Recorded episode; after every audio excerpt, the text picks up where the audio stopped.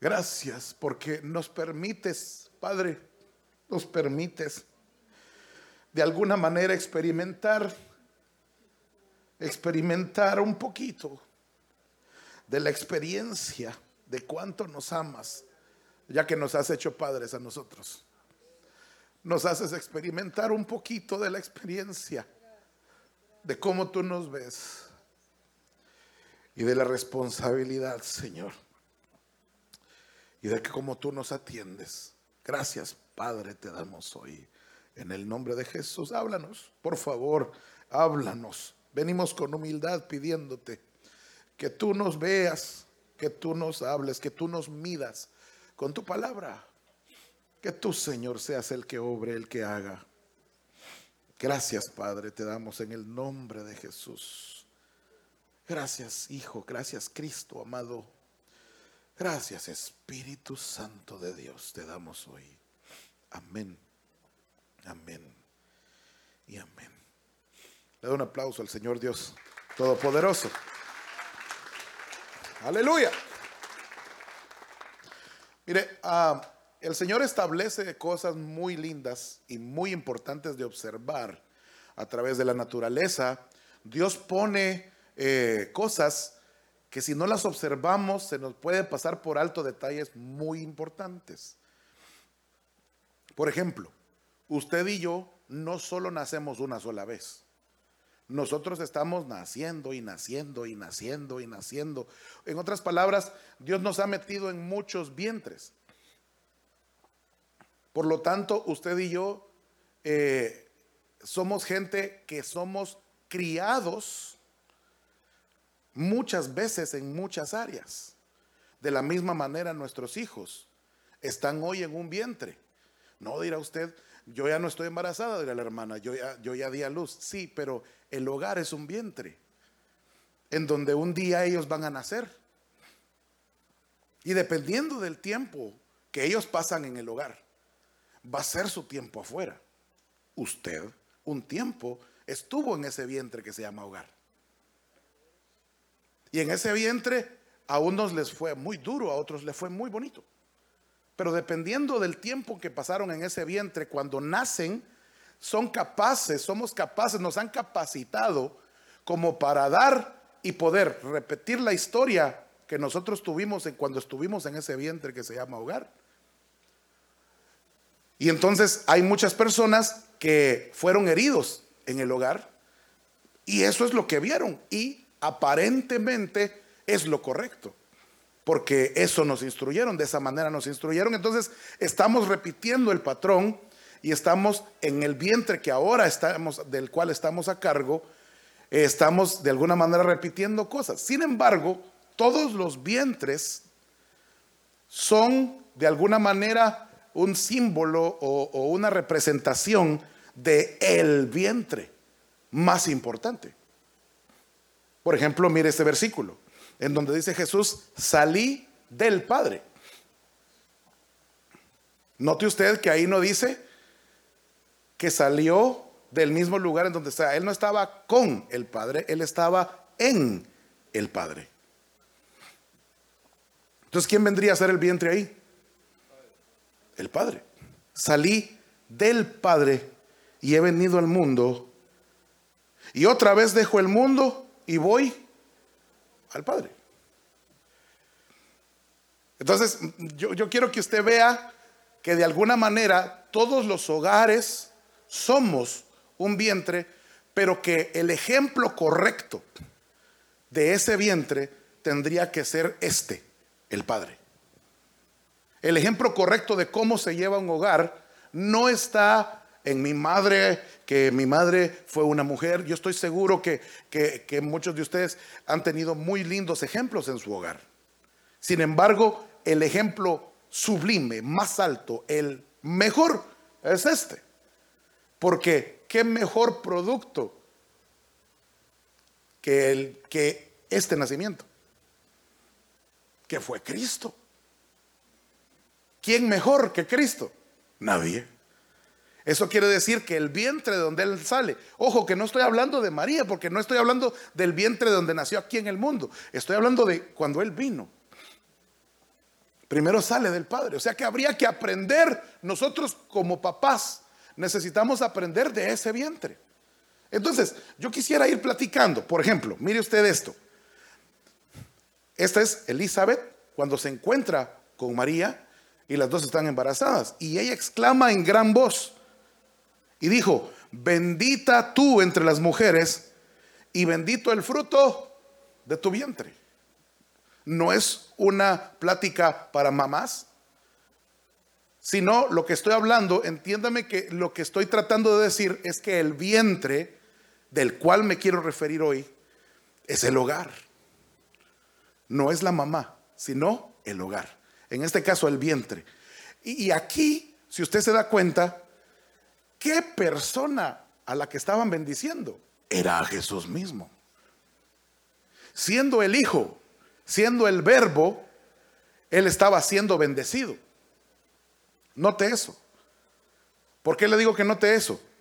Porque si aquí el Señor, el Padre, el Espíritu Santo también, porque dice que ella fue llena del Espíritu Santo. Si aquí el Espíritu Santo la estaba inspirando a ella para que ella bendijera a Jesús, era porque Jesús en el vientre necesitaba ser bendecido. ¿Sí me doy a entender lo que estoy diciendo?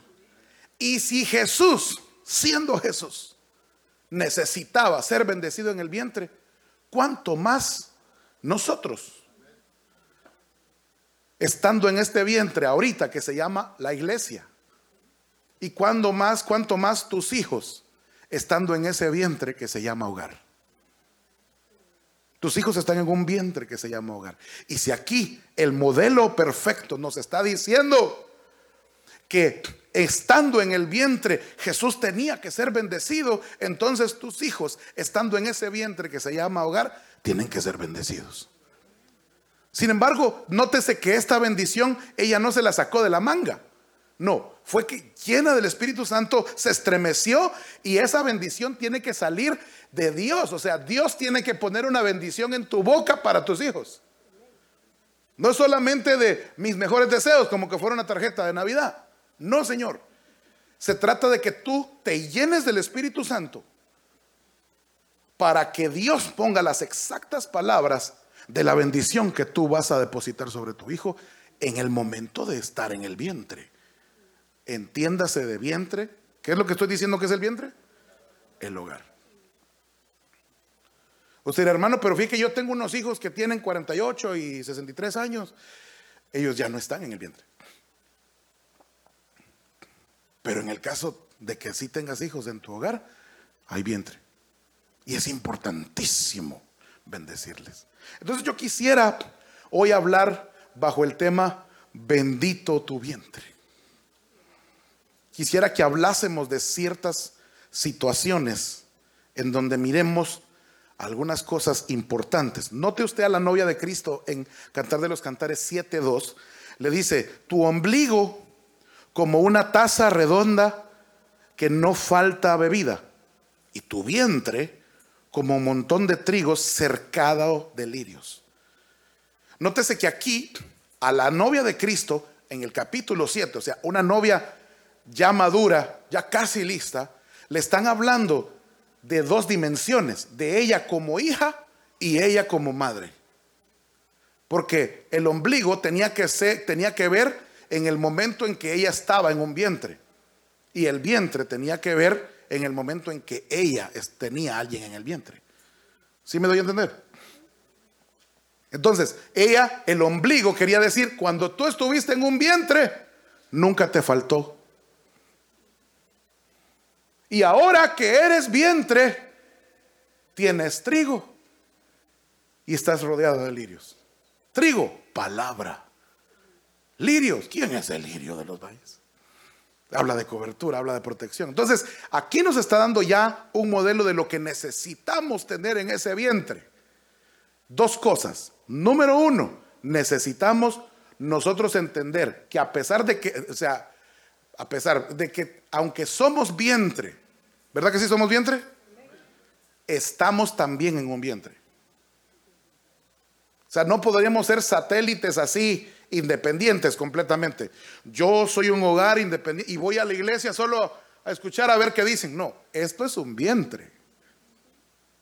Y tú no puedes ser un buen vientre si tú no dependes de este vientre. No puedes tú venir a ver a tu pastor como un consejero y ver si a un caso lo que él me dice lo voy a pesar. Y, no estoy diciendo que no tengas criterio, lo que te estoy diciendo es que no es tu predicador, es tu pastor. Y que este es un vientre. Si tú haces lo primero, en el que tú pegas tu ombligo aquí, a Dios, y a ti no te falta el depender de Dios, tu hogar va a estar lleno de trigo y rodeado de lirios. Entonces, yo bendigo tu vientre. Tu hogar que está pegado hoy a la iglesia, lo bendigo. Pastor, y si yo soy una persona que está en rebeldía, que está en constante pelea, que no sé si, si tienes dos años de no saber si te quedas o no. Tienes dos años de estar decidiendo si esta fuese tu iglesia o no. Pues pégate hoy y recibe esa bendición.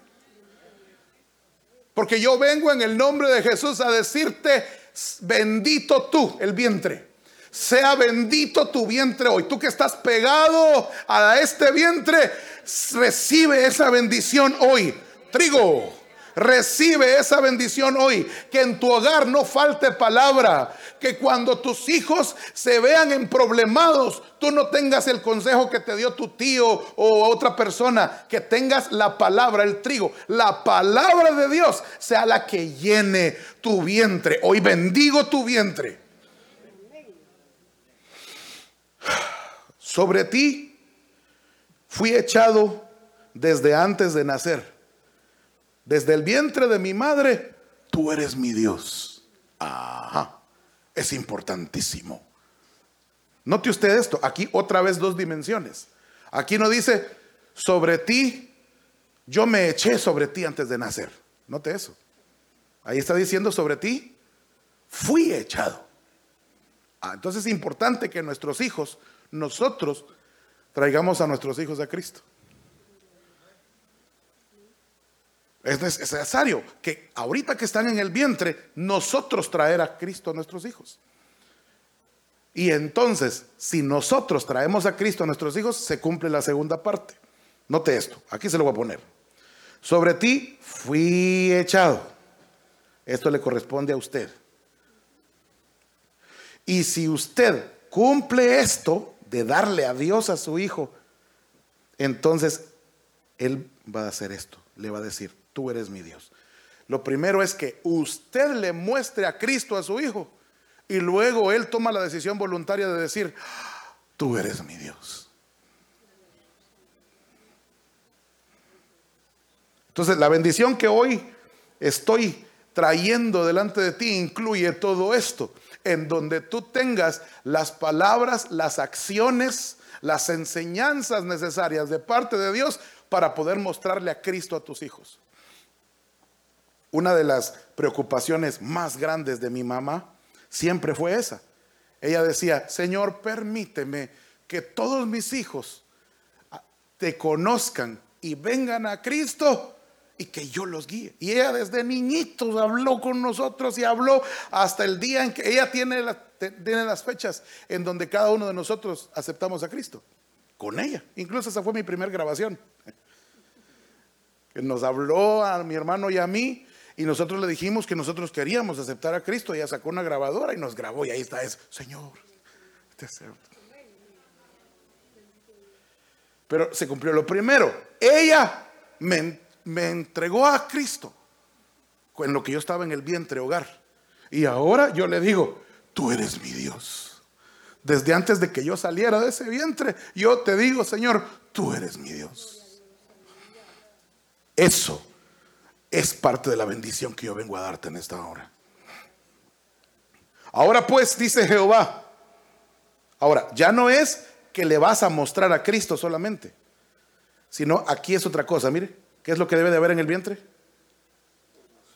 Formación desde el vientre, pero ¿para qué?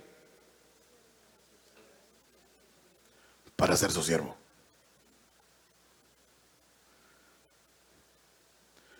El vientre tiene que tener formación para ser siervos de Dios.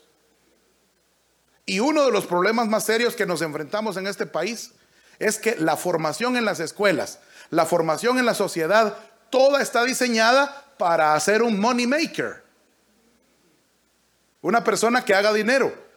Pero el hogar, el vientre no se debe de conformar a eso, no debe de tomar la forma de hacer un money maker. Esta es la forma del vientre.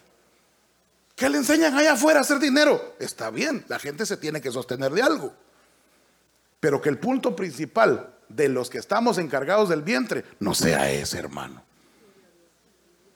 En donde, mire, he trabajado en el área de la alabanza muchísimos años. Tengo 41 años de edad y estoy en el área de la alabanza desde los 9 años de edad. Eso me ha permitido ver cualquier cantidad de situaciones entre padres de familia de los muchachos del grupo de alabanza. Y he visto la preocupación en los ojos de un papá cuando se da cuenta que el hijo está bien dedicado al altar y dice, ¿y este de qué va a vivir? Y trata de empezar a sacarlo de aquí, porque dice uno tiene que tener un balance. Y los castigos, cuando el muchacho está bien metido aquí, ¿sabes qué? Si no haces caso, a la iglesia no vas a ir. Y entonces en el vientre están formando a un muchacho y le están enseñando que la iglesia es lo primero que se tiene que comprometer. Si hay un problema, si no tienes tiempo, no vayas a la iglesia. A mí no me importa que no vayas a la iglesia, pero a la escuela tienes que ir. Ahí le estás enseñando que cuando sale del vientre, el muchacho va a empezar a decir, lo más importante es el trabajo, pero no Dios.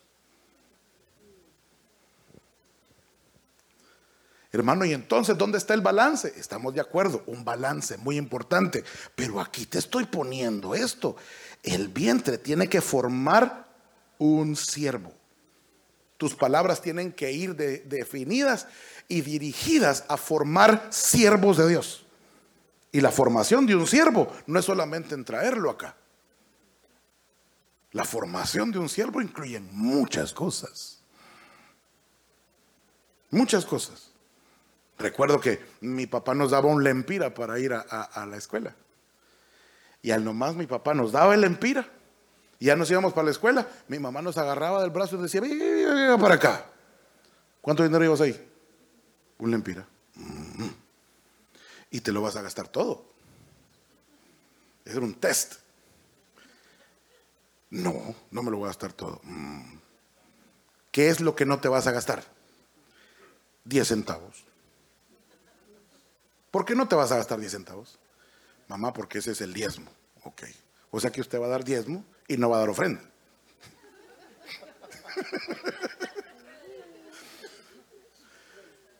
Mi mamá nos iba formando. Nos iba formando. Una vez nos dijo, mire, todo el dinero que hay en la casa, ya tu papá y yo hemos dado el diezmo, por tanto está dentro de la bendición. Pero yo les digo a ustedes que aparten el diezmo como formación, me dijo. Porque un día van a salir de acá y esto que yo les estoy enseñando aquí se les va a hacer fácil allá afuera. Y empezamos nosotros a tener nuestras, nuestros pequeños testimonios a nuestro nivel. Y ella nos aplaudía los testimonios a nuestro nivel, que para cualquier adulto un testimonio chiquito de esos es como ridículo. ¿Para qué ponerle atención a esto? No, ella iba formando un siervo. Yo te estoy diciendo esto en esta hora. Yo no estoy hablando como el bohemio a mi madre. No, se trata de un culto a mi madre. Pero es que yo soy un siervo y me formaron en ese vientre. Es mi experiencia. ¿De qué más voy a hablar? Entonces te traigo esto. Aquí dice que en el vientre se debe de formar un siervo. Ahora, aquí dice el que me formó. Ah, o sea que el diseño de siervo que debe de ser formado no es el diseño que al papá se le antoje. No es que va a decir, mm, ¿qué siervos hay? Bueno, tenemos a fulano, a mengano, yo voy a formar este siervo como fulano. El diseño lo tiene él. Porque el, que te está usando a ti, papá o mamá, para formar ese siervo, él, Dios, te está usando a ti para formar ese siervo. Ok. Siguiente. Antes de que te formase este Dios le está hablando a Jeremías. En el vientre te conocí. O sea, los muchachitos que usted tiene, Dios ya los conoció antes de la formación. O sea, Él ya tiene el diseño de lo que quiere que usted termine. Y antes que nacieses, te santifiqué. ¿Qué más debe de haber en el, en el vientre? Santificación quiere decir apartarlo. Apartarlo. Imagínese usted. Imagínese lo terrible que es que un papá irresponsable lleve a un hijo a los 12 años a un lugar terrible, se lo entregue a una mujer suela y le diga, aquí te vas a hacer hombre.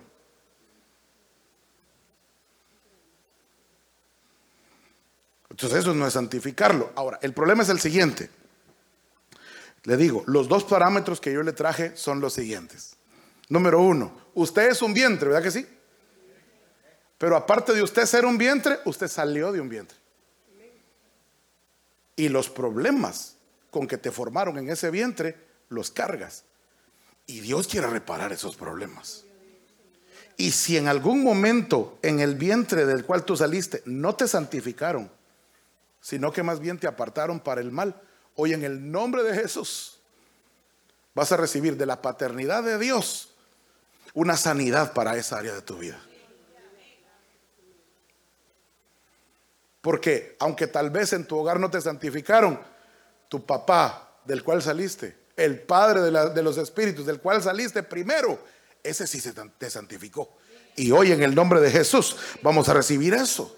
Levante su mano derecha y diga, Señor, yo recibo de ti sanidad para todo aquello, todo aquel error que cometieron mis padres. Al no santificarme en, en las áreas que lo hicieron, yo de ti recibo esa sanidad en el nombre de Jesús. Y no, el patrón no lo voy a seguir. No voy a seguir cumpliendo eso. No voy a repetir la historia. Señor, voy a trabajar en tu diseño en mis hijos. Aleluya. Ok, santificación. Seguimos adelante. Oídme, costas, y escuchadme, pueblos lejanos. Jehová, aquí ya no es formación solamente, perdón. Aquí ya no es formación solamente, sino que aquí, ¿qué es?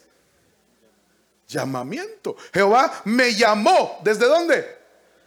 Desde el vientre. Ah, fíjese que ustedes, dentro de los niños de ustedes, hay gente que tiene llamamiento. Y es importante atender esos llamamientos. Papá, fíjese que tuve un sueño. Ay, muchachito, atienda. Porque es posible que Dios le esté hablando ahí. Eli, un mal papá atendió la voz del muchachito Samuel. ¿Qué fue lo que Dios te dijo? Dímelo, hijo. Y si ese que era mal, papá, atendió, nosotros necesitamos ir atendiendo, ir formando ese siervo, darte cuenta que tiene llamamiento. La Biblia dice que Dios perfecciona la alabanza en los niños, ¿verdad? Muchos de los llamamientos primarios comienzan aquí. Apóyelo, atiéndalo. Mire, le voy a decir una cosa. Esta, la mamá de Samuelito, Ana. Dice la Biblia que Ana trajo al templo a Samuel. ¿Se acuerda de ese patrón? Vaya, lo metió en ese vientre. Sin embargo, Ana no abandonó a Samuel en el templo, sino que dice la Biblia que Ana le hacía la túnica y Elí le hacía el efod. Entonces a veces recibimos los muchachos en el grupo de alabanza y ¡pum! se revienta una cuerda de la guitarra. Y entonces ahí van, pastor, cómpreme la cuerda de la guitarra. No, es Ana la que tiene que comprar. Aquí le traigo al niño para que le enseñen piano. No, es Ana la que tiene que poner la tónica. Busque un instructor, páguelo usted. Fórmelo usted. Aquí le vamos a poner el efod, o sea, aquí le vamos a ayudar a que lo que le enseñaron lo use para el ministerio. Pero es Ana la que tiene que comprar. Dele un aplauso al Señor. sí. El lino le hizo la túnica. ¿Por qué aquí le tenemos que hacer la túnica? No es Ana. Es un trabajo de equipo entre padres y, el pastoreo. Nosotros le enseñamos a ser sacerdotes, pero usted le hace la túnica a la medida. Aleluya. Porque tienen llamamiento. Sigo adelante. Porque será grande delante de Dios. Mire el plan que le estaban dando a este papá. Porque será grande delante de Dios. No, beberá vino ni sidra y será lleno del Espíritu Santo aún desde el vientre. Ah, ¿qué otras cosas se necesitan ministrar en el vientre? ¿Qué cosas se necesitan ministrar en los hogares? La llenura del Espíritu Santo. ¿Son llenos tus hijos del Espíritu Santo? ¿Hablan en lenguas? ¿Oras tú? ¿Y en la casa hay profecía de tus hijos? Qué silencio, hermano. Pero es importante ir formando. Te estoy dando los parámetros del vientre para que tú te des cuenta que tienes que ir a hacer eso. Aleluya. Hermano, yo lo vine a bendecir. Yo lo que te vengo a decir es, no te estoy poniendo una carga pesada que tú digas, todo esto le tengo que ministrar y yo cómo le voy a hacer. No, lo que te vine a decir es, Dios te está dando la capacidad, Dios te está dando la capacitación, Dios está poniendo palabras en tu boca, porque esos siervos no son tuyos, son de Dios y Dios se va a ocupar de ellos a través de ti. Recibe hoy la bendición de que Dios ponga palabras en tu boca para que Dios forme, para que Dios llame, para que Dios llene, para que Dios envíe esos siervos niños que están hoy siendo formados en esos vientres. Pero créelo, recíbelo y ponlo por obra. Tú eres un vientre. Y hoy Dios está bendiciendo esos vientres. Y una de las cosas muy importante, hermano amado, quisiera estresar bastante este punto, llenura del Espíritu Santo. Esas son cosas tan importantes, pero tan importantes. Yo recibí el bautismo del Espíritu Santo en la sala de mi casa. En un culto en donde mis papás llamaron unos hermanos para que vinieran a la casa y que ahí nos ministraran a nosotros y que ahí eh, recibiésemos el bautismo del Espíritu Santo. No porque ellos no querían que lo hiciéramos en la iglesia, no era una, no era una rebeldía de que no vamos a la iglesia, vamos a estar llamando ministros aquí y ya no vamos a la iglesia, no. Mis papás querían que, ellos bendijeran nuestro hogar. Nos congregábamos, sí. Y, y mi papá pidió a nuestro pastor en ese tiempo que enviara ministros y los envió. Y ese día oraron por nosotros y empezamos nosotros. Yo tenía nueve años y mi hermano siete años y medio. Y empezamos a hablar en lenguas. Y yo chiquitito, imagínense, nueve años. Aquí dice el Señor y empecé a profetizar. Y empecé a dar palabras, decía, de aquí a un mes esto y esto y esto y esto va a pasar. Se cumplió, hermano. Y yo no lo digo para que usted me mire y diga, wow, no, no, es que eso debe de pasar en todos los vientres. Eso, eso es lo que Dios te está entregando en tu mano para que pase en tu casa. Esos son los testimonios. Estás formando siervos. Y la llenura del Espíritu Santo debe de ser algo que pase en tu hogar. Aleluya.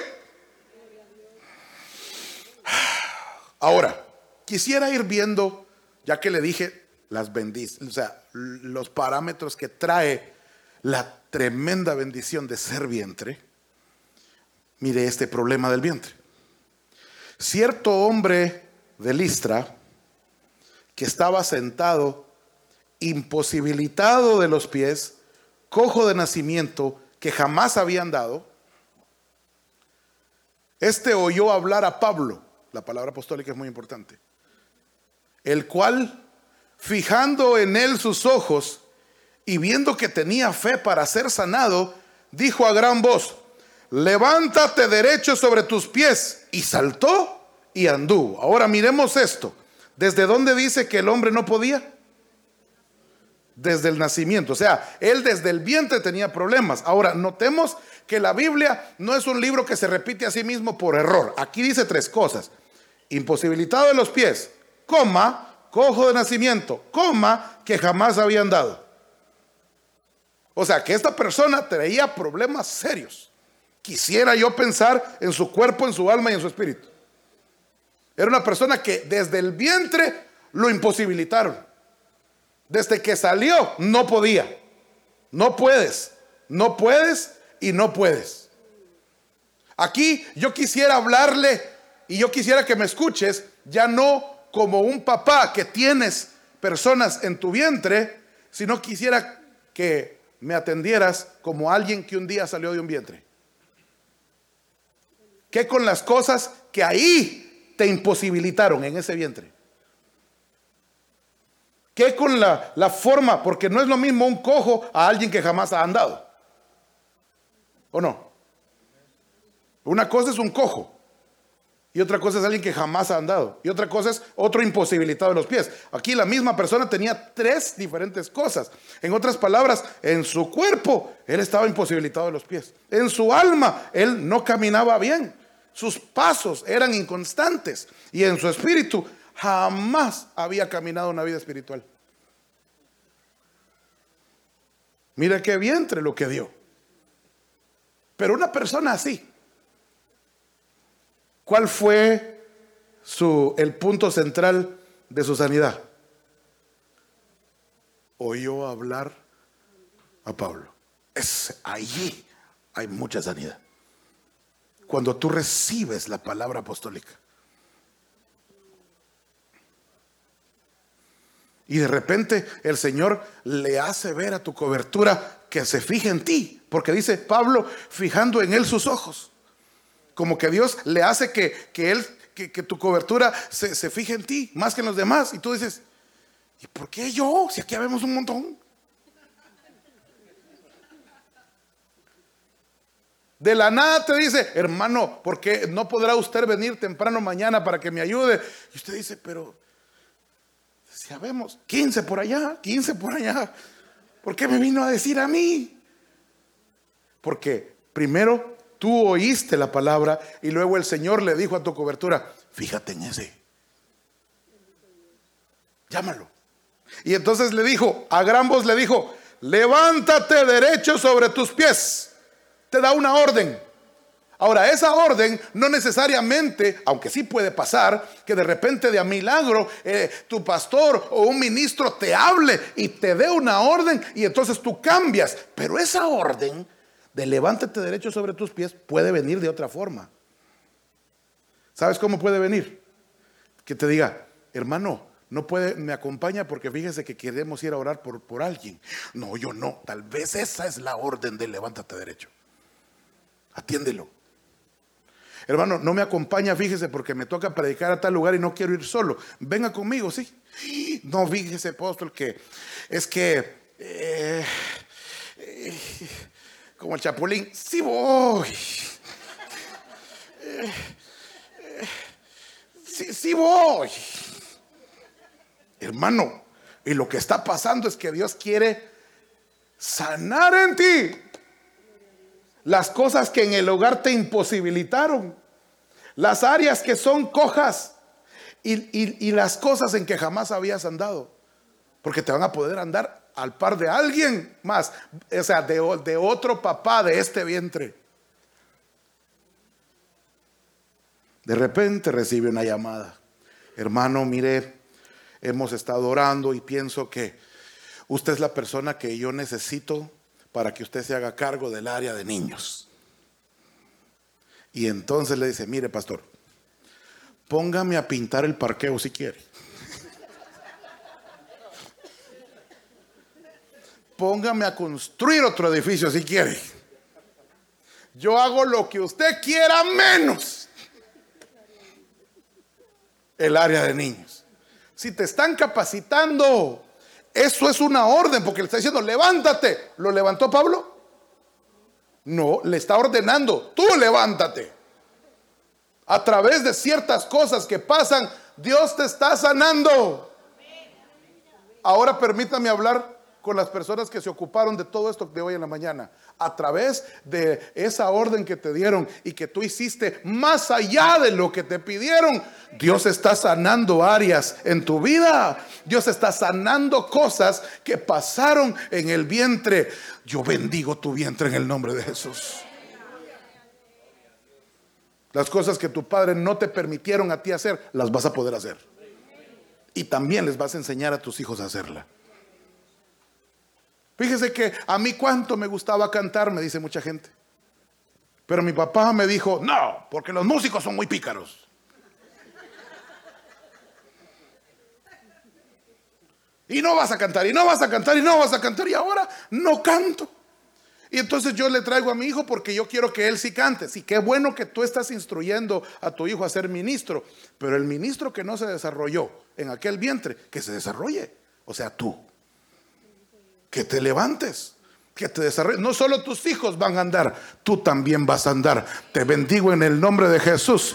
Te bendigo como fruto de este vientre. Te bendigo en el nombre de Jesús. Tú que estás en este vientre, vas a poder andar, vas a poder caminar, vas a poder ministrar, vas a poder levantarte. No solo tus hijos, tú te vas a levantar en el nombre de Jesús. ¿Qué otra cosa? Seguimos adelante. Ah, mira este problema del vientre. Los hijos luchaban dentro de ella y dijo, si es así, ¿para qué vivo yo? Y fue a consultar a Jehová y usted recuerda que ahí venían Esaú y Jacob. La situación es la siguiente. Mucha gente salió de su casa en esta situación. Mucha gente salió del vientre porque su casa era una jaula de problemas. Y entonces no fue un nacimiento de honra. El tiempo en que estuviste con tus padres no fue un tiempo grato, ni para ti, ni para tus hermanos, ni para tus padres. Entonces tú dijiste, me voy, y así fuiste dado a luz. Del vientre fuiste dado a luz de una forma en deshonra, como un escape de un problema. El problema es que así fuiste formado y es peligroso que esa historia se repita. Entonces hoy también no soy apóstol, pero vengo con una unción, la unción que el Señor me está dando hoy para poder ministrarte y decirte, así como Pablo le dijo a aquel, levántate, levántate de este problema, que en tu vida, que en tu vientre no se repitan las peleas que tú tuviste con tus hermanos. Que las peleas que tú tuviste con tus padres, tus hijos no las tengan contigo que las angustias y los dolores de cabeza que tú y tus hermanos le dieron a tus padres, que eso no pase en este vientre. Que haya un desarrollo saludable y bueno, pero el problema es este. Dios quiere sanarte. Dios quiere sanar hoy este tipo de problemas. Problemas entre hermanos que se dieron problemas serios entre hermanos que se dieron, peleando desde el vientre, desde que estaban en la casa. Ahora te hago la pregunta que le hizo Dios a Caín. ¿Dónde está tu hermano? Hoy, ¿dónde está tu hermano? Tus hermanitos que salieron del mismo vientre. Mucha gente dice, entre más lejos, mejor nos llevamos. Entre menos hablamos, mejor hablamos entre menos nos vemos, más nos queremos.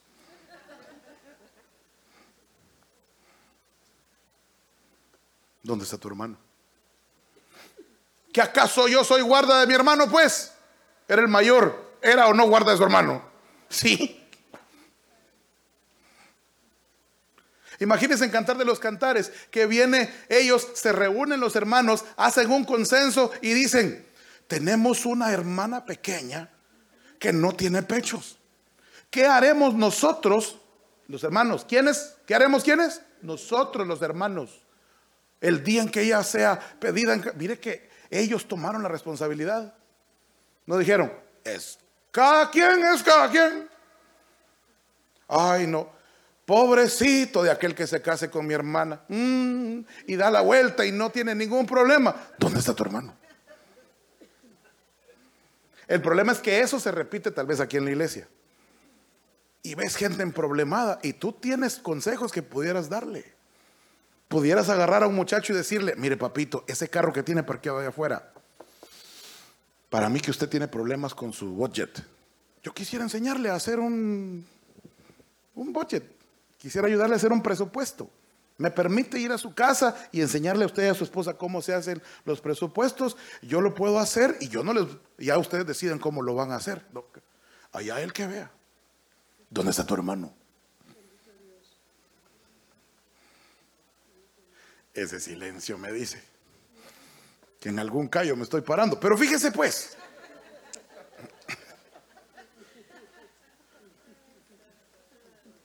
Hay sabiduría que Dios ha puesto en ti que puede servirle a tu hermano. ¿Dónde está tu hermano?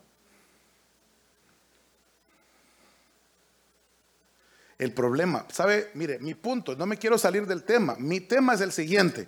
Sucedió en tu casa, está sucediendo en este vientre. ¿Qué te hace pensar que no va a pasar en tu hogar con tus hijos?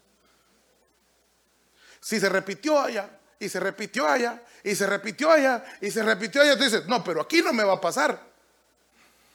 Yo diría que buscaras la sanidad que empezarás a buscar la evidencia, los frutos, que entre tú y tus hermanos ya las cosas van bien y entonces tú puedes decir, ahora sí, voy a inculcar a mis hijos que esto no se hace. Pero mire, si tu tío te llama, cuidado le respondes. Porque esa gente, esa gente no es de confiar. Y se le enseña al muchachito que aquí somos nosotros y ellos, no, no, cuidado se le acercan a ellos. No estoy diciendo que no los cuide, lo que estoy diciendo es que seamos sanados de esto. Porque si no, eso va a pasar en el vientre que nosotros tenemos. Y eso va para los vientres de ellos también. Aleluya. Pero hoy te estoy diciendo en el nombre de Jesús, levántate, como le dijo Pablo, levántate derecho sobre tus pies. Esa es la orden que Dios te manda. A este problema, levántate derecho sobre tus pies. Siguiente problema. Y era traído un hombre cojo de nacimiento, otro problema de nacimiento, a quien ponían cada día la puerta del templo que se llama la hermosa para que pidiese limosna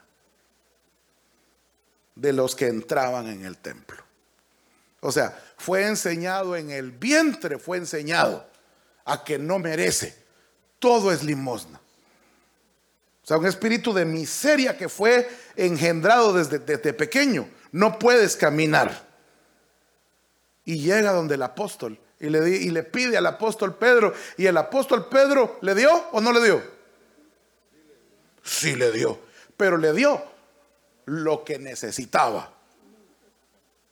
Y lo que necesitaba era sanidad a la miseria que le habían ministrado. Muchas veces se llega, por favor, como que fuera una limosnita.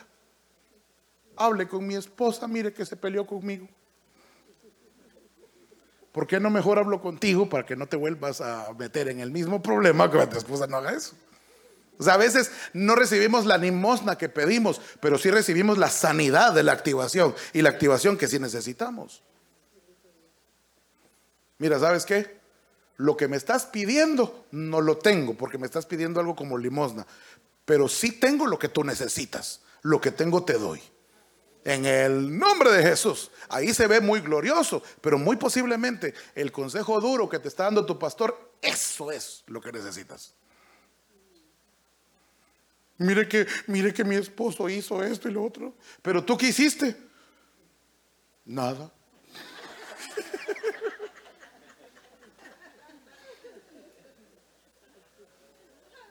No es charla matrimonial. El problema es que todo eso lo están viendo aquellos. Y ellos están siendo formados. Y lo que ven, oh, así se hace. Oh, el sartén se agarra del mango para tirarse. Está bien. Y, oh, esas palabras son las que se le dice a la esposa de uno. Ah, ok, está bien. Así se tiran las puertas. Ah, vaya, ok, así está bien. Oh, esos gritos son los que se le pegan en el driveway cuando se va. Ah, vaya. O así se hablan mal de los esposos cuando llegan los vecinos. Ah, ok, está bien. Y ahí van siendo formados.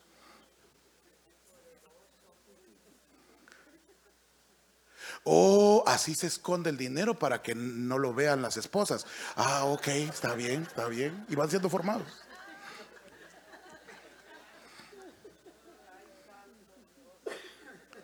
O así se arman las, las cuentas eh, eh, escondidas de bancos donde las tarjetas las tienen solo las abuelas. Ah, vaya, ok, está bien, está bien. Y va a estar siendo formado el otro.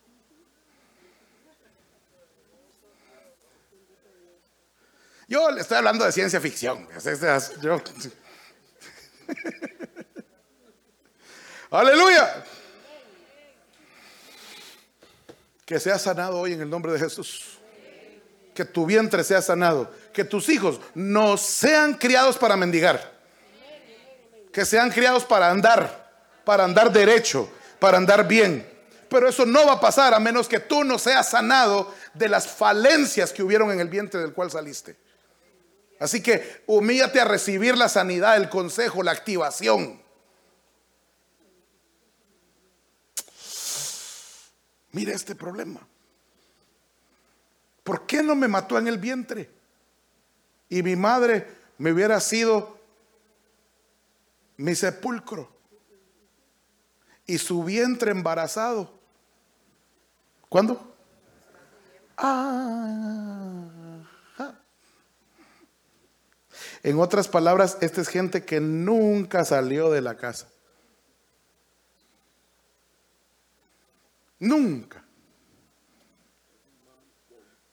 Yo primero tuve mamá. Antes que tener esposa, yo tuve mamá. De mi mamita no hables así. Puro tres patines.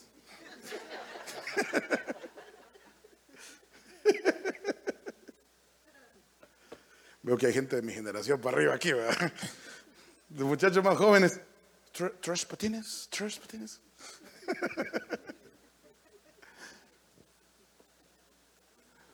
En el vientre para siempre. Eso hay que resolverlo. Porque el problema es que esas personas que quieren quedarse en el vientre para siempre, ya no es que necesiten estar en el vientre, ya el vientre no es un vientre, es un sepulcro. Eso está haciendo que tú como vientre estés muerto.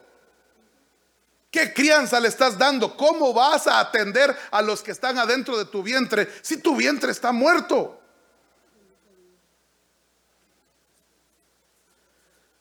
Aleluya, otra vez ese silencio. Pero es importante salir del vientre. No puede ser un vientre adentro de otro vientre. No, Señor, usted ya salió del vientre. Y ahora es uno con su esposa y son otro vientre. Me acabo, siento como una tensión así, como que me acabo de meter un gran clavo con usted. Pero eso sí es importante sanarlo. Muy importante sanarlo.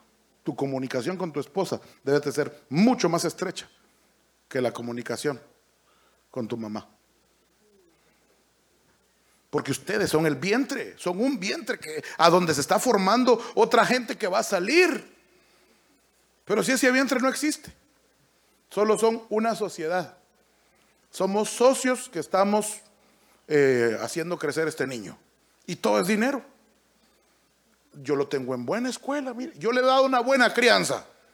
¿Por qué dice que le ha dado una buena crianza? Porque le dio una buena escuela, todo lo que necesita, ahí está. Mire, la mejor ropa, todo es dinero. O sea, ahí no hay vientre, perdón. Esa es una institución. O sea, usted lo que tiene es un orfanato, pero no hay un vientre.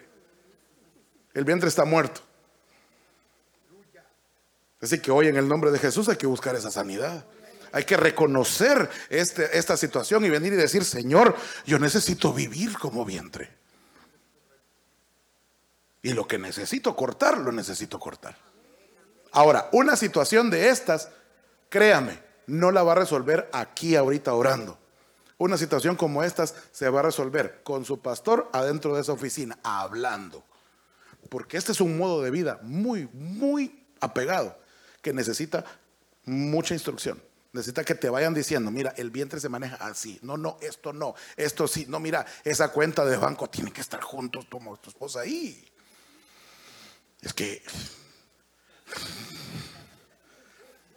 yo le prometí a mi madre que todo mi sueldo iba a ser de ella.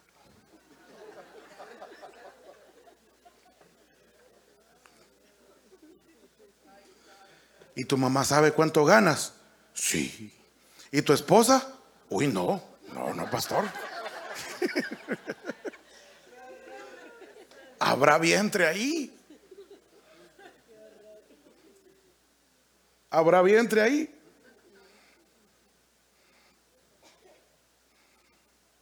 Y le preguntan a la muchacha, ¿y tú? Mi papi, mi papi.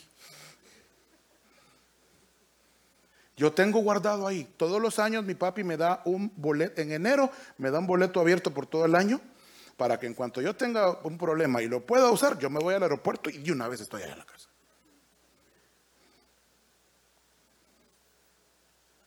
Siempre hay una puerta de escape. Todo el tiempo hay una segunda oportunidad, una otra cosa. Habrá vientre ahí. Aquí este está deseando no tener vientre no ser vientre. ¿En qué momento soy familia con esta persona? No, eso hay que sanarlo hoy. Pero hay que decidir querer ser sano de eso. Ok, le hago la pregunta. ¿Quién quiere? Aleluya. ¿Quién quiere? Le preguntaron sus discípulos, ¿quién pecó? este a sus padres para que naciera ciego. Jesús dijo, no le anden echando la culpa a los padres de todo. No se trata de que pecaron los padres o que pecó este. No, lo que pasa que están en problemados, pero aquí la situación es que la obra de Dios se va a manifestar. No andamos buscando culpables, lo que andamos buscando es que la obra de Dios se manifieste. Hay problemas, ok, hay problemas, pero no andes buscando a quién poner en el paredón para poner en el paredón de fusilamiento. Mamá, me he dado cuenta que me diste una mala formación. Deje de estar reclamando. No se trata de andar buscando quién pecó.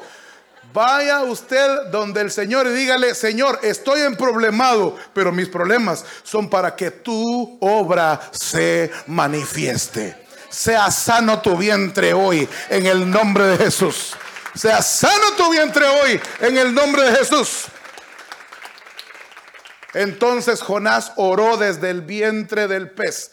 Hoy se ha activado tu vientre para que haya oración, para que en esta otra oportunidad, como le dieron a este profeta, sea un tiempo, ahora sí, de oración, de búsqueda, y que Dios te active de nuevo. En ti he sido sustentado. ¿Desde dónde? desde el vientre. De las entrañas de mi madre fuiste el que me sacó. Y de ti será siempre mi alabanza. Uno de los frutos de un eh, de uno de los frutos seguros de un vientre sano es que hay alabanza. Si en tu casa no hay alabanza, eso es señal de que alguna enfermedad hay ahí. Pero cuando tu vientre se va sanando, empieza a haber alabanza. No, pero yo siempre pongo música cristiana, fíjese, pastor. No, alabanza. La Biblia dice que Dios perfecciona la alabanza en la boca, no en la radio, en la boca. ¿A dónde se perfecciona la alabanza? En la boca. O sea que es de adorar es de hablar bien, es de comprometerse en lo que se tiene que comprometer. En la boca se perfecciona la alabanza. Entonces, muy importante esto. Mide, ¿cómo estás de la alabanza? ¿Cómo está tu alabanza? Si el Señor mide la alabanza, le dijo al apóstol Juan, agarra una vara de medir. Mide el lugar santísimo, ¿cuánto mide? Y de acuerdo a lo que mide el lugar santísimo, así tienen que medir lo que están adorando ahí. Entonces, el ministerio apostólico tiene una, tiene e, esa comisión de Dios. El ministerio apostólico toma las medidas del lugar santísimo y dice, no me están dando la medida. Miden menos. No, pero es que estamos adorando así como fulano. Sí, pero, pero no dan las medidas con el lugar santísimo. Tenemos congreso de alabanza, invitemos a un cantante. No es un ministerio apostólico el que mide. Ahora, y la alabanza de los vientres. También las mide el, ministerio apostólico. La alabanza de los vientres también. Y, tu apóstol viene y se acerca y, está viendo de que montón de niños aquí enfrente, todos haciendo como que tocan batería y el tuyo allá afuera. Qué raro. Un niño usualmente tendría que estar emocionado con instrumentos. Papito, ¿qué pasó? ¿Será que no hay vientre ahí? Está midiendo la alabanza. La alabanza es un medidor muy importante para saber qué tan saludable está el vientre. Y, entonces, la alabanza, mire usted aquí. La alabanza es el resultado. ¿Pero el resultado de qué? el resultado del sustento. Entre más sustento, más alabanza. La, alabanza es directamente proporcional al sustento. Si hay alabanza, es porque hay sustento. Si no hay alabanza, es porque no hay sustento. Mira usted mismo ahorita. Mucha gente dice, ah, no, a mí no me gusta llegar temprano a la iglesia. Yo mejor llego allá por la tal hora porque ahí ya van terminando de cantar los hermanos. Yo llego directamente a la palabra. ¿Te incomoda la alabanza? Peligroso, peligroso y no hay sustento. Aleluya. Y último, con esto termino.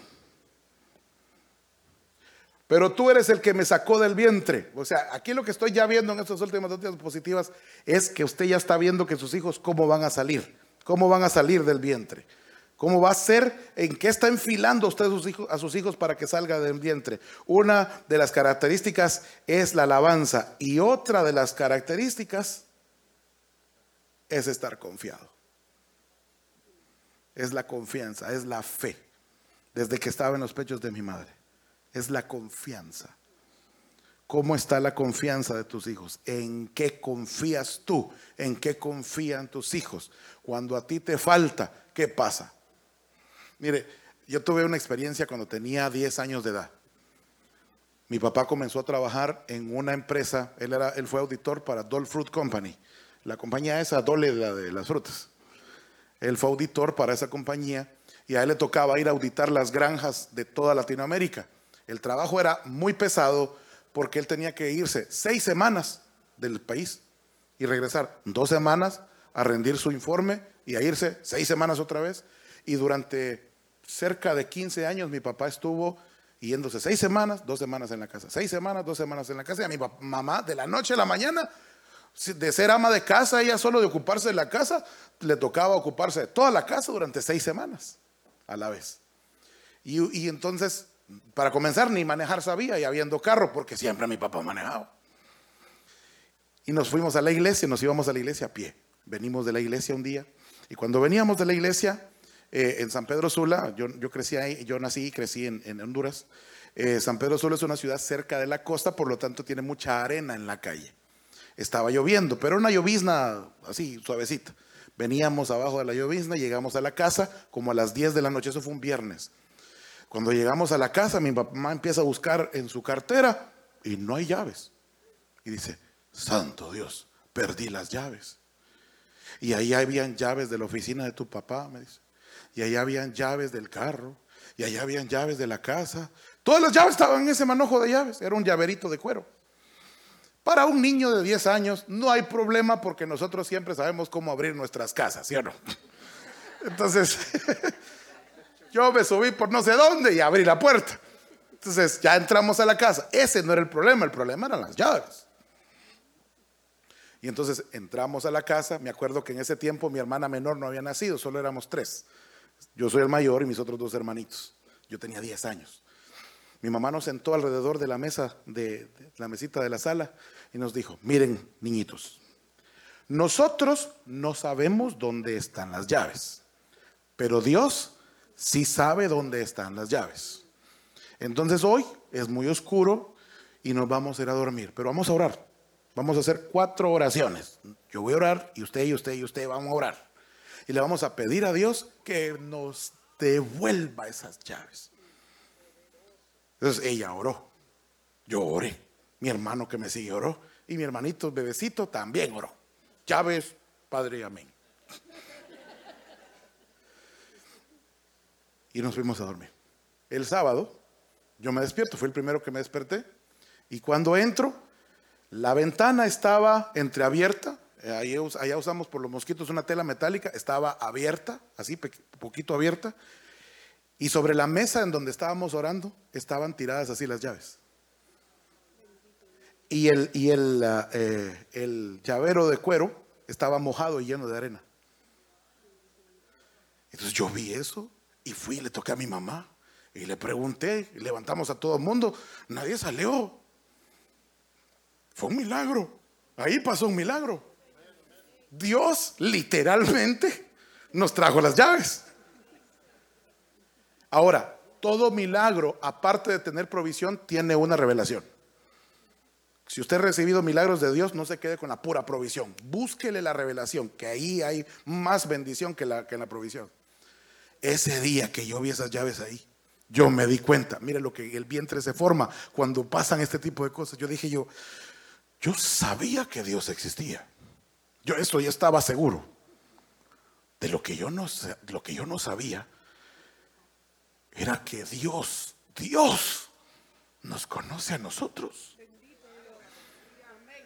y nos escucha a nosotros. La voz de un niño, decía yo. Si los adultos cuesta que le hagan caso a uno de niño, decía yo. Pero Dios me escuchó a mí mi oración.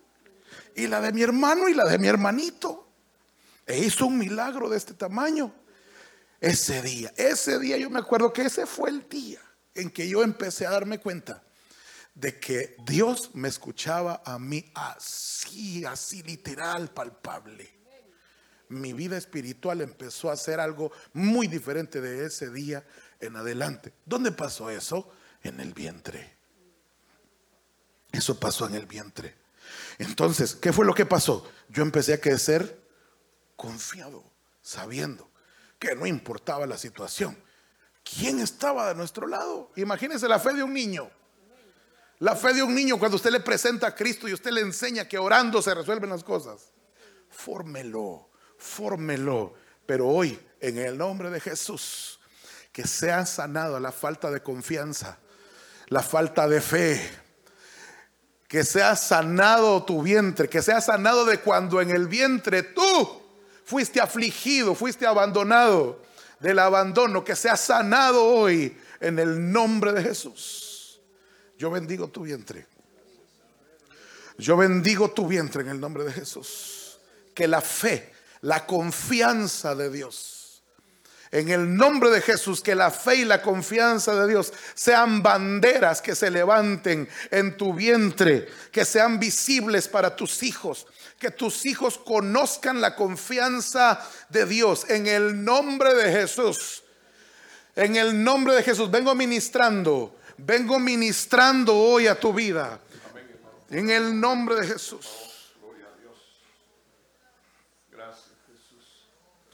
Vengo ministrando hoy a tu vida en el nombre de Jesús.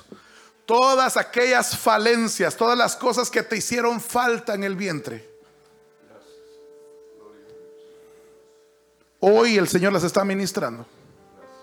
Sea sanado hoy. Yo quiero que tú digas estas palabras y digas, salí del Padre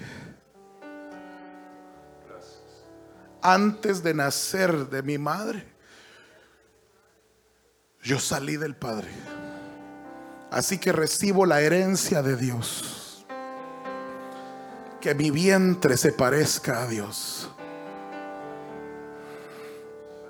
Que mi vientre se parezca al modelo que Dios dio en el nombre de Jesús.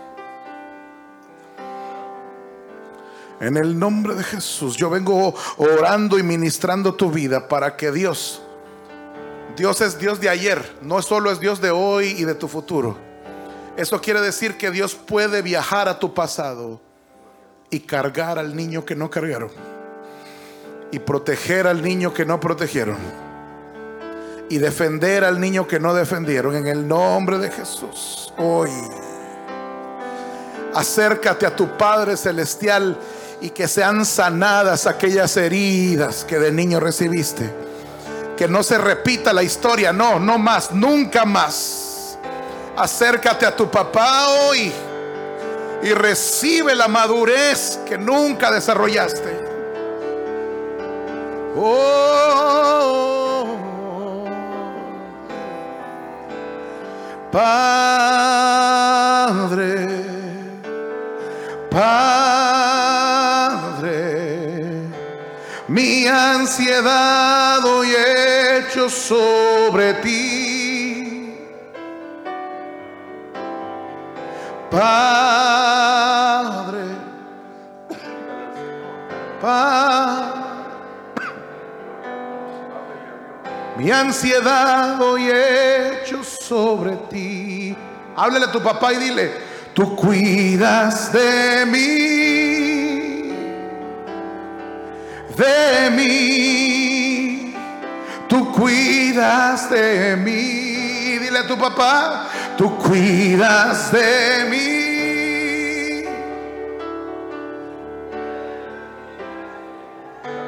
Tú cuidas de mí, tú cuidas de mí, tú cuidas de mí, oh, de mí, tú cuidas de mí, tú cuidas de mí, de mí, tú cuidas de mí. El Señor. Yo sé que Dios nos ha hablado, gloria a Dios.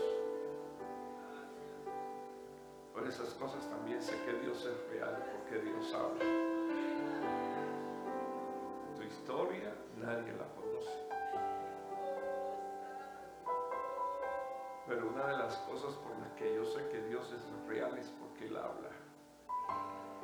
Y se hasta lo más profundo de nuestro corazón. Y, no es que uno ande ocultándole cosas a, a su familia, pero a veces cuando hemos sido marcados con cosas que nos han dañado, eh, llegamos a un punto donde tampoco quisiéramos ni siquiera hablar de ellas, porque no le encontramos provecho. Pero así como nos ha dicho Dios, ah, somos un vientre y necesitamos ser sanados. Porque si no, nuestra descendencia va a ir eh, en la misma proyección y con la misma administración. Eh, esa es la misma razón por la cual a, muchas personas les cuesta trabajo ser hijos espiritualmente hablando. Eh, les cuesta entender que, que Dios ha dado paternidad para trabajar algunas de nuestras falencias y también para traer sanidad, ¿verdad? A esas cosas que vienen de origen, que vienen de nacimiento, eh, donde no nos dañaron quizás a profeso, pero nos dañaron y necesitamos ser sanados. Fíjense que mientras que el pastor estaba hablando, eh, me estaba trayendo la memoria aquella nodriza que tuvo que salir corriendo, eh, huyendo porque había un, plan para asesinar. Y, aquel niño fue, fue cargado. Estoy hablando de Mebi Boset, ¿verdad? Y la nodriza, que era quien tenía que protegerlo, lo dejó caer y lo dejó inválido para toda su vida. Eh, yo sé que Dios tiene el poder de hacer sanidades físicas, pero yo creo que la tarea de Dios es sanar el espíritu, sanar el alma. Yo sé que Dios nos ha hablado hoy en esta mañana a todos los que estamos aquí. Y yo quiero usar la autoridad apostólica que Dios me ha dado. Y, y quiero orar ahora como Padre, Eh, yo recuerdo que en una ocasión eh, una hija me abrió su corazón por cosas terribles que pasaron en su vida cuando niña. Y yo simplemente iba, bueno, me abrió su corazón porque esa noche yo ministré la palabra y ella entendió que tenía una necesidad. Mira hermano, eh, cuando uno tiene una necesidad, uno tiene que reconocer que tiene esa necesidad. Esa es una. Eh, así que ella, inclusive me recuerdo que me dijo, necesito hablar con usted, pero tiene que ser ahora. sí, tiene que ser ahora. No, no voy a contar qué, pero fue una situación dura. Cuando yo estaba orando, el Señor me habló y me dijo, toma el lugar de su ofensor, toma el lugar de su abusador. Ah, no, Señor, no, no. Tómalo, porque esa es la única manera en que va a ser sanada. Así que tomé el lugar de la persona que debió de haberla protegido, pero la dañó. Y le dije, el Señor me está hablando. Y, a esa hora yo estaba quebrado, hermano, llorando, llorando como un niño. Llorando como un niño porque yo tengo hijas y, y Dios sabe que, Dios sabe que, que amo y protejo. Porque Dios me dio corazón de padre. Incluso para ver cosas que muchas veces eh, los demás no ven. Porque Dios quiso colocarnos en una torre, ¿verdad? Y enseñarnos y mostrarnos los peligros de la noche, los ataques a, la casa, al hogar.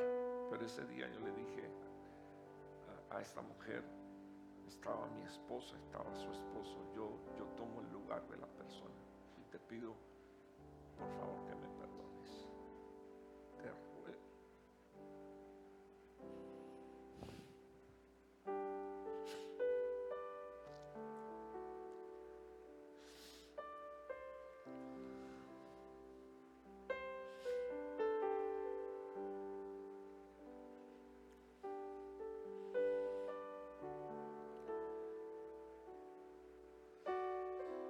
Hermano comenzó diciendo que salimos de un vientre. La Biblia dice que por cuanto los hijos decidieron participar de carne y de sangre, Él decidió participar de lo mismo. Ese es el vientre más sano, más saludable, más puro. Ese tiene el diseño del éxito ese tiene el diseño de la prosperidad, ese tiene, ese tiene la bendición que nosotros tanto hemos anhelado. Entonces, este es el año de la recuperación. Y yo creo firmemente que Dios te va a devolver limpieza, Dios te va a devolver inocencia, Dios te va a devolver pureza,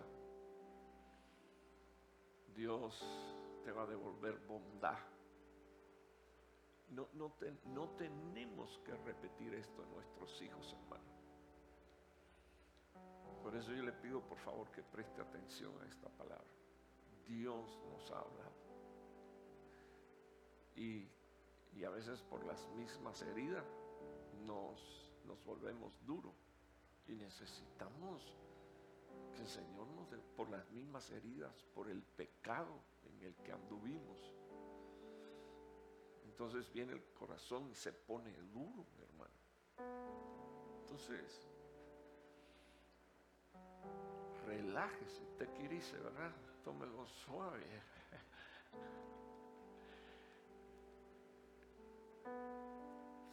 En una de mis visitas un día hablé con un pastor y, me dice, yo, yo necesito que tú eres por mí. he estado maltratando a mi esposa y, y sé que he estado pecando contra Dios. Tremendo conflicto tenemos nosotros cuando cuando incluso pretendemos que Dios nos oiga una oración y el Señor nos responde, porque no hemos sabido tratar a aquellos que Dios nos regaló, porque una esposa es un regalo de Dios, los hijos son herencias de Jehová. Entonces, yo, hermano, yo le suplico, para eso es este tiempo. Y qué bueno que Pastor Jorge aceptó esta invitación. Y ahorita cuando él decía, me parece que me paré encima de un callo, yo le iba a decir, no, el pie tuyo es demasiado grande, debes estar pisoteando al mismo tiempo un montón, bendito Dios. gracias, gracias por dejarte usar por el Señor. Padre, una sola autoridad apostólica que tú me has dado. Esta es una casa bendita. Esta casa es una casa con vientre esta es una casa, Señor, con sana doctrina. Esta casa es una casa con principios sólidos porque, porque tú, Señor, eres el fundamento y tú eres la cabeza. Esta es una casa sólida con un vientre sano, Señor oh Dios, porque esta casa tiene, Señor, estructuras, columnas y estructuras apostólicas y proféticas esta es una casa sana, Señor Jesús, para recuperación, Señor oh Dios. Este es un vientre sano para recuperación, Señor oh Dios, de la vida, Señor, de tus hijos. Yo te ruego, por favor, que tú te honres y tú te glorifiques, así como tú has dicho que vas a hacer. Gracias por, por descorrer, Señor, los velos de tu palabra y enseñarnos, Señor o oh Dios, que como vientre podemos, Señor o oh Dios, o concebir, Señor, bendiciones extraordinarias para nuestros hijos. Gracias por enseñarnos que también somos hijos, Señor, y que tenemos necesidad de una formación dentro de un vientre, Señor. Yo te pido que tú nos ayudes a ser hijos para luego poder ser Señor Padres. Te ayudo, te pido, Señor, nos ayudes, ah, Señor, y ayude a mis hermanas a ser, Señor, hijas, para que entonces después puedan ser, Señor, madres. Te lo ruego en el poderoso nombre de Jesús, con gracia. Amén y amén. Gloria a Dios. Eh, no quiero, no quiero, no quiero que